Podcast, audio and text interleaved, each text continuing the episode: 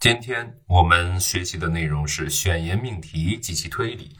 那选言命题是断定事物若干种可能情况的一种命题。比如，一种物体要么是固体，要么是液体，要么是气体。老李或是演员，或是导演。在这两个复合命题当中呢，前者断定了一一个物体可能具有的三种情况。是固体，是液体，是气体。后者呢，断定了老李可能具有的两种情况：是演员或是导演。选言命题也是由两个以上的知命题所组成的。包含在选言命题里的知命题称为选言知。比如前面两个例子当中，一个物体是固体，一个物体是液体，一个物体是气体，这三个命题。就是前一个选言命题的三个选言之。老李是演员，老李是导演，就是后一个选言命题的两个选言之。在选言命题当中，各个选言之所分别断定的事物的几种可能情况，有的是可以并存的，比如上面举出的后一个选言命题；有的呢，则是不能并存的，比如我们上面举的那个前一个选言命题就是这样。据此呀。选言命题又可以相应的区分为相容的选言命题和不相容的选言命题两种。那接下来呢，我们分别予以说明。第一个，相容的选言命题，断定事物若干种可能情况中至少有一种情况存在的命题，就是相容的选言命题。比如，液体沸腾，或由于温度升高，或由于压强下降。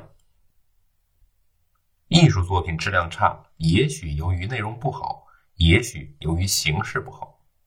这两个例子呢，就都表达了相容的选言命题，它们所分别判断的事物的若干种情况是可以并存的。在前面一个例子当中，使液体沸腾的两种可能情况——温度升高和压强下降，可以同时起作用。在后面一个例子当中，内容不好和形式不好。也可能共同导致艺术作品质量差这一结果。表达相容的选言命题的逻辑连接词通常有或怎样怎样，或怎样怎样，可能，也可能，也许，也许等等。我们通常呢用如下的形式来表示相容的选言命题：P 或者 Q。现代逻辑呢，则用吸取这个符号作为对相容选言命题连接词的进一步抽象。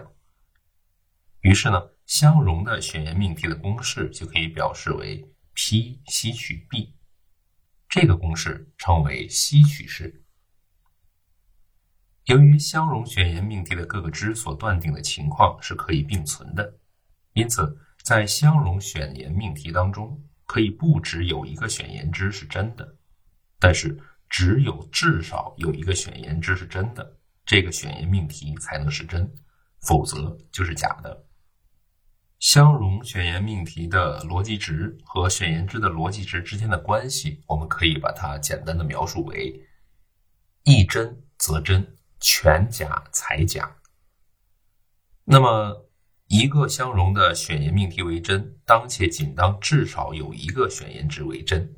只有所有的选言之都为假，整个相容的选言命题才为假。那同样需要我们注意的是呢，选言命题的真假和它所包含的各选言之的前后顺序无关，也与这些选言之在内容上是否有联系无关。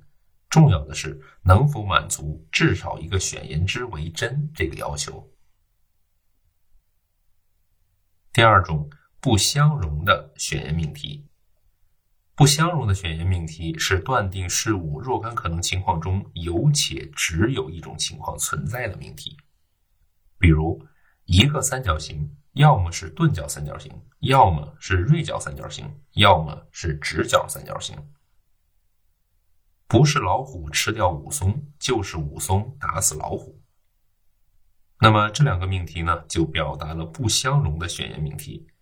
它们分别断定的关于事物的几种可能情况是不能并存的。表达不相容的选言命题的连接词有或或，二者不可兼得，要么要么，不是就是。我们通常用要么 P 要么 Q 来表示不相容的选言命题，也可以用符号强吸取来表示其连接词，从而不相容的选言命题就可以表示为公式 P 强吸取 Q。其实呀，不相容的选言命题还可以用相容的选言命题结合否定命题来表示。这样呢，就可以显示出不相容选言命题的特征，就是 P 与 Q 中有且只有一个为真。